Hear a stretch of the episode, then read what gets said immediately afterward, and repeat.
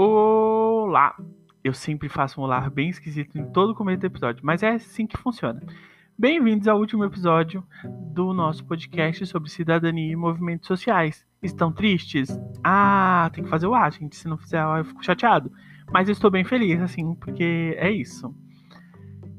Hoje a gente vai falar sobre um novo um movimento social que a gente considera novo, que é o da, da comunidade LGBTQIA+. Vou falar essa sigla várias vezes nesse podcast, então, nesse episódio. Então, decorem a sigla que a gente está usando hoje em dia. Como esse é o último podcast, eu vou deixar ele mais descontraído, mas eu vou informar as coisas importantes. E eu espero que você tenha gostado. Se você tem escutado até aqui, até o final, né? São horas de podcast. Então, parabéns, corajoso você é. Então, vamos conversar sobre a comunidade LGBTQIA. É, é uma coisa importante eu frisar que não é porque as pessoas LGBTQIA começaram a aparecer mais é, nesses últimos anos, nessas últimas décadas, que elas não existiam antes. Elas existiam, elas estavam aí, vivendo entre nós, como alienígenas desconhecidos. Mas não era seguro as pessoas se revelarem como elas eram. Ainda não é tão seguro, mas a gente tem mais liberdade hoje que é o que a gente vai começar a frisar aqui também. Então, quando alguém fala assim, na minha época não existia isso, você fala assim, será? Nem precisa falar outra coisa, só fala será porque vai ser ótimo e você já ganhou a discussão. A discussão, você vai ficar divertido. Como a gente fez no episódio anterior sobre o movimento feminista, eu vou focar também é, numa perspectiva mais brasileira. Então eu vou falar algumas coisas mais internacionais, mas vou focar BR Brasil PTBR. É isso aí. Quem gostou, bate palma. Quem não gostou, aceita. É isso aí. A gente vai começar, primeiramente, a gente tem que sempre começar sobre um movimento da rebelião de Stonewall, que foi em 28 de junho de 1969. Lembrando que essa, foi a rebelião mais importante é, há fatores para ela ser considerada a, rebelião mais importante, porque existiram movimentos antecessores à rebelião de Stonewall no mundo todo. Mas a rebelião de Stonewall estava localizada aonde? Em Nova York, nos Estados Unidos. Então, ela foi uma grande rebelião para uma sociedade que estava tateando a mídia ainda. Então, ela foi bem reportada. É, houve essa cobertura então, foi um boom. Foi um acontecimento mesmo assim, pop. Foi o Lollapalooza dos gays.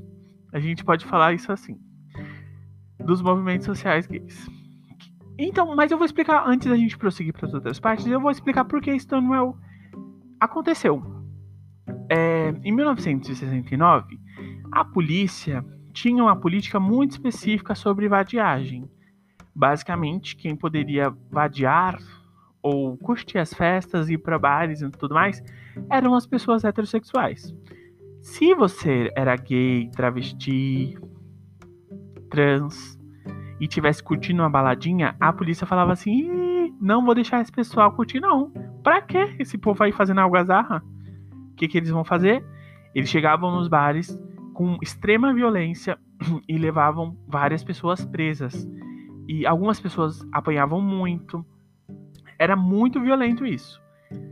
Em um certo dia, uma certa noite, né? Porque tudo aqui é noite, gente, noite. Em uma certa noite, é, o bar, que era o Stonewall, foi invadido. Teve uma batida, uma batida extremamente violenta e o público LGBT falou, LGBTQ falou assim: gente, não, a gente não vai mais deitar para isso, não. O que, que a gente começou a fazer?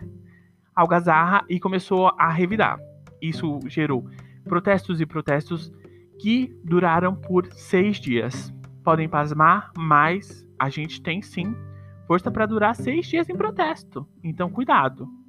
Homossexuais são perigosos. Mentira, gente, estou brincando, isso é ironia, tá? Só para deixar gravado que é ironia. Então, a rebelião de Stonewall é importante por isso, porque ela estava localizada é, em um momento específico e ela teve muito impacto na cultura popular do mundo em si. Então ela é importante no Brasil, ela é importante Lá na China, na China não tanto, eu acho, mas no Japão é mais é próximo assim, para entender a analogia. Então é importante. Então a gente vai voltar um pouco aqui pro Brasil para pensar nessa nessa mesma época de Stonewall que estava acontecendo aqui. Se vocês lembram, lembram, lembram, lembram bem, é que se vocês lembram bem, em 1964 a gente teve o quê? O belíssimo, o aclamado, o que querem de volta, a ditadura militar.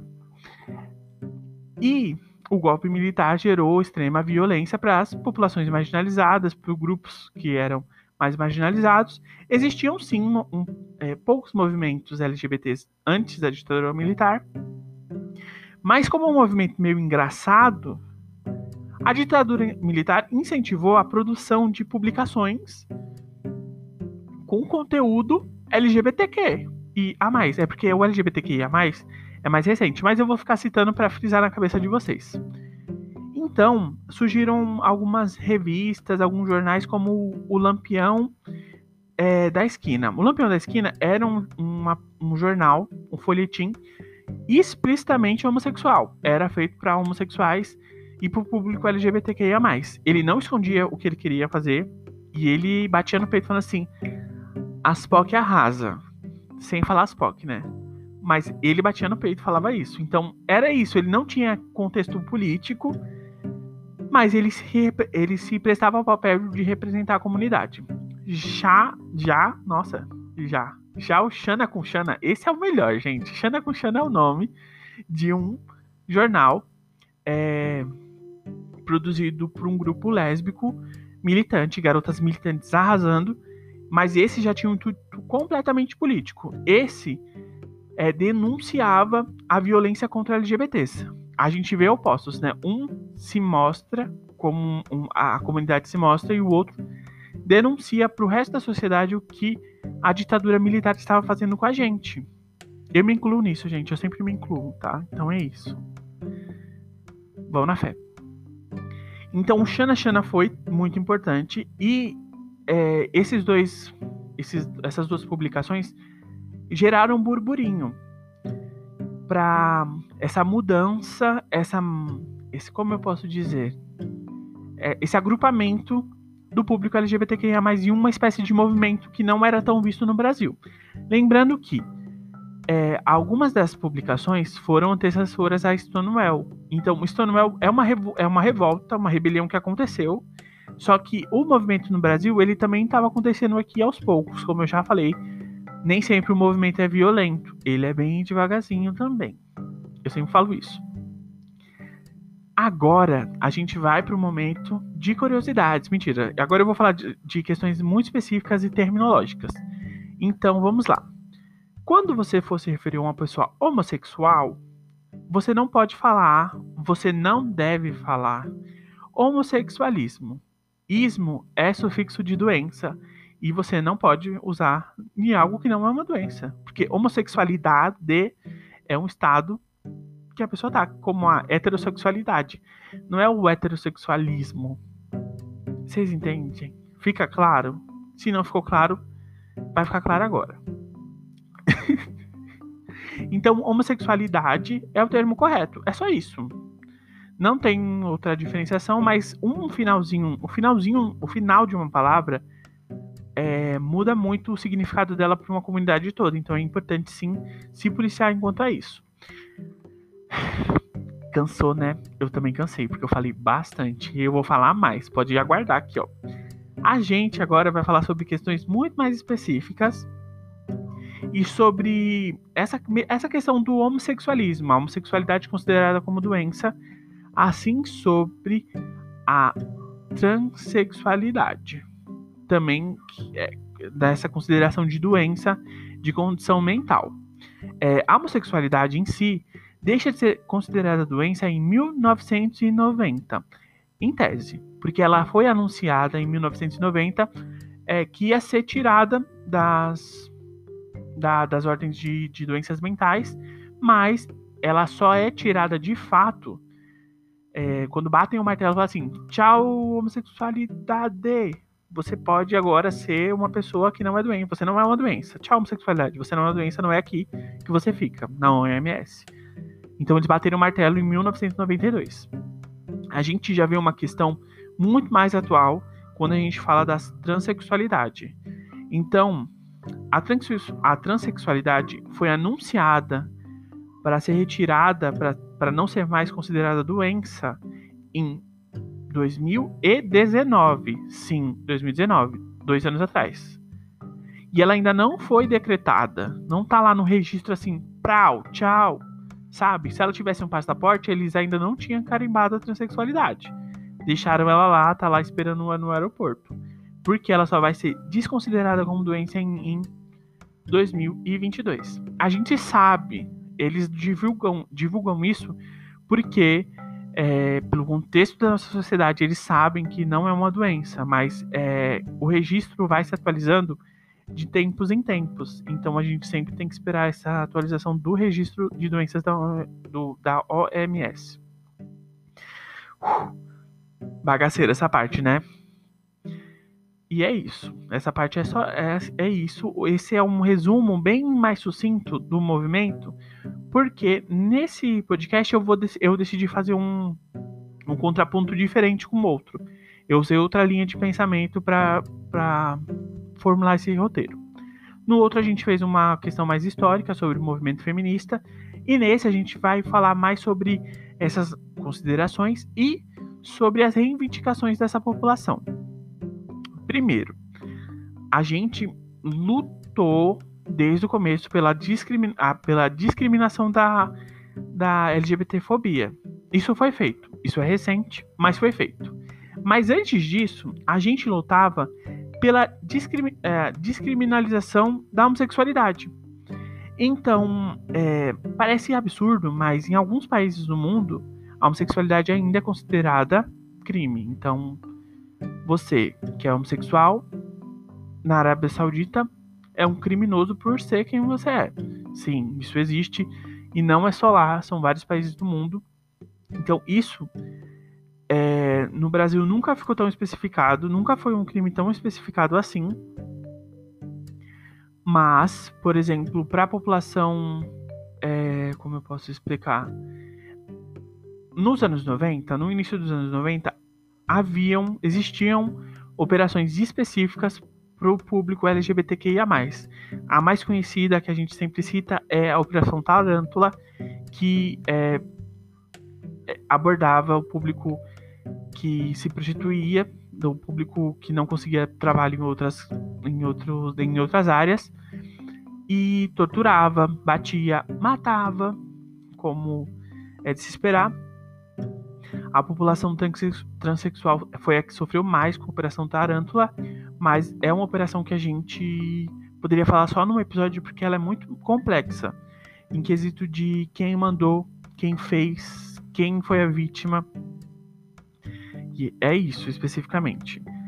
É, falando já do público, é, da, da, população transexual, é, o reconhecimento da identidade social, do nome social, da identidade de gênero, era uma luta que vinha ocorrendo muito. Faz muito tempo que, que eles lutam para isso, que a comunidade luta para isso.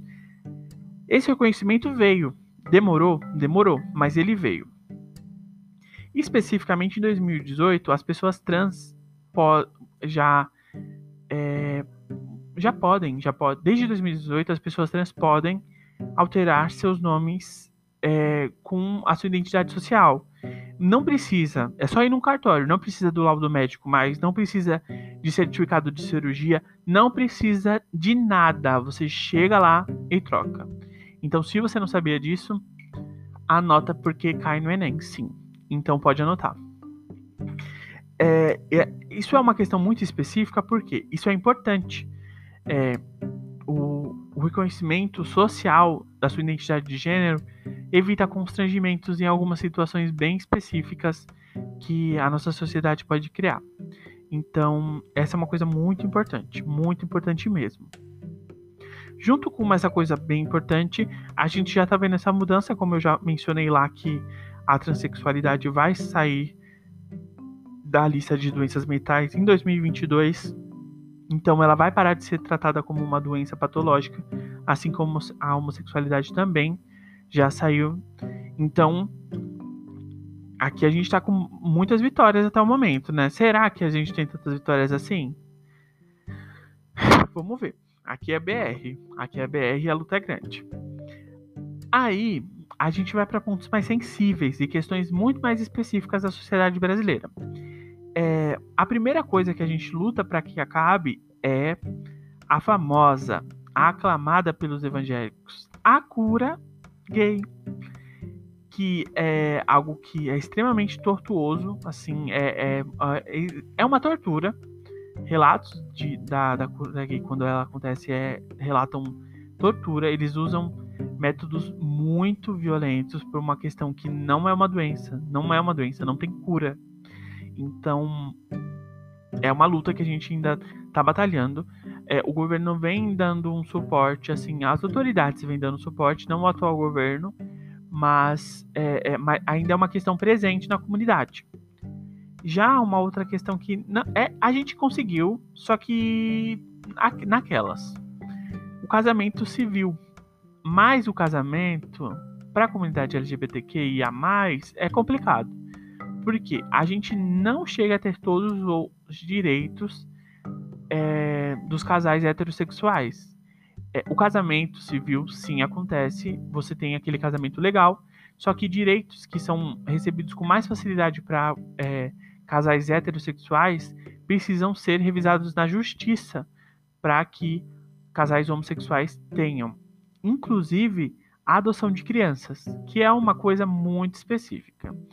É, se vocês tiverem curiosidade sobre isso, sobre adoção, é, tem alguns canais no YouTube que falam sobre isso, mas a adoção para o público LGBTQIA+, é muito complicada. Para o público hétero também é complicado. É, é, um processo legal muito complexo, mas é, há relatos mesmo de, de, de assim, homofobia declarada e descarada por parte das pessoas que precisariam avaliar os lares para receberem as crianças, não focando no tratamento das crianças em si, mas na sexualidade do, do, do casal para não autorizar isso. Então, isso também é bem grave. E é uma coisa que a gente está lutando agora, que os, os, homossexuais podem ficar velhos, assim, que a, a população homossexual, homossexual e a transexual ainda ainda não, ainda está lutando por maior, maior faixa etária de vida, maior estimativa de vida. A população trans tem uma, uma estimativa de vida de 36 anos ainda. A, a, população homossexual tem uma faixa de vida um pouco maior, que é de é, 44 ou 45 anos, eu não, eu não tenho um número exato, mas a população heterossexual vive em estimativa de 60 a 70 anos. Então, é, é, são questões específicas e a gente fica bem feliz de poder viver mais que isso, né? Então é isso. É, eu já falei sobre essas coisas. É, as políticas de discriminação contra a discriminação, elas estão ainda estão em processo. É uma coisa que não muda do dia para noite, como eu já falei. Primeiro a gente muda as leis, depois a gente muda o pensamento da população e culturalmente as coisas vão mudando melhor. E nesse ponto aqui, que é o último ponto que eu deixei aqui, é o encerramento. A gente vai deixar isso aqui mais para cima, porque eu falei muita coisa triste, pareceu, o tom ficou triste. Todo mundo ficou triste? Eu fiquei meio triste, fiquei meio para baixo. Mas eu deixei uma coisa aqui pra gente ficar mais alegrinho, que é uma reivindicação que é importante, mas é uma reivindicação que dá para descontrair. É, a gente, o público LGBTQIA+, busca representatividade nas é, na mídia de forma que não fique tão estereotipado. Por exemplo, somos homossexuais, tanto, por exemplo, o público G, os gays. Uh, gays, felizes, alegres, fazem piadas, são pets das vilãs da, da novela das oito, tipo Clo, que é uma, uma representação de um homossexual que não existe. Ou se ele existir, ele não é todo homossexual, ele é muito caricato. E o que, que a gente pede? A gente pede que homossexuais sejam mais realistas, apareçam mais realistas. Eu tenho uma crítica específica sobre isso que eu vou falar aqui, que já que é o último episódio. Aqui, ó, a gente já tá acabando com tudo aqui. Vou aproveitar o último tempo que a gente tem para falar sobre isso. Eu quero, eu preciso de filmes homossexuais com histórias que não sejam sobre puro sofrimento. Eu não quero ver mais isso. Eu quero ver homossexual roubando, homossexual em filme de terror. Eu não vejo homossexual em filme de terror. Eu quero ver homossexual em filme de terror, em romance besta, romance da sessão da tarde. Eu quero ver homossexual é, em, em filme de assalto, de tiro, em comédia besta também. Eu não quero ver só homossexual quando ele tá ou sofrendo muito. Meu Deus, ele é homossexual, ele precisa ter uma vida sofrida. Eu quero ver ele falando assim: ah, gente, eu não tô nem aí pra vida, eu quero curtir, mas não sofrendo. E também não sendo uma pessoa assim que só vive pra festa. A gente quer uma representatividade melhor. Assim como o público lésbico precisa também de uma pluralidade, o público trans também. E as outras letras que a gente sempre esquece da sigla LGBTQIA+, também precisa de representatividade. Por quê? Cite agora uma, uma, uma um, como eu posso dizer, uma produção midiática que tenha tido uma pessoa assexuada. Você lembra? Você sabe? Não. Mas teve Malhação uma vez, porque eu lembro disso que eu vi, eu assisti. Além disso, não teve. Então eles falaram na Malhação primeiro da sexualidade, porque era menos menos polêmicos do que ter menos polêmico do que ter um casal homossexual declarado na novela. Isso é complicado, mas mesmo assim foi uma, uma representatividade pouca. Então é isso, gente. Esse curso acaba, essa é a finalização. Eu sei que eu passei um minuto ainda, mas espero que vocês tenham gostado e que não tenha sido tão chato. Se foi chato, gente, não fala pra mim que foi chato, não, porque eu, eu fiz isso aqui e eu me empenhei. Então, é isso. Então, é isso. Beijos até o próximo projeto. E é isso aí. Tchau, pessoal. Temos um podcast.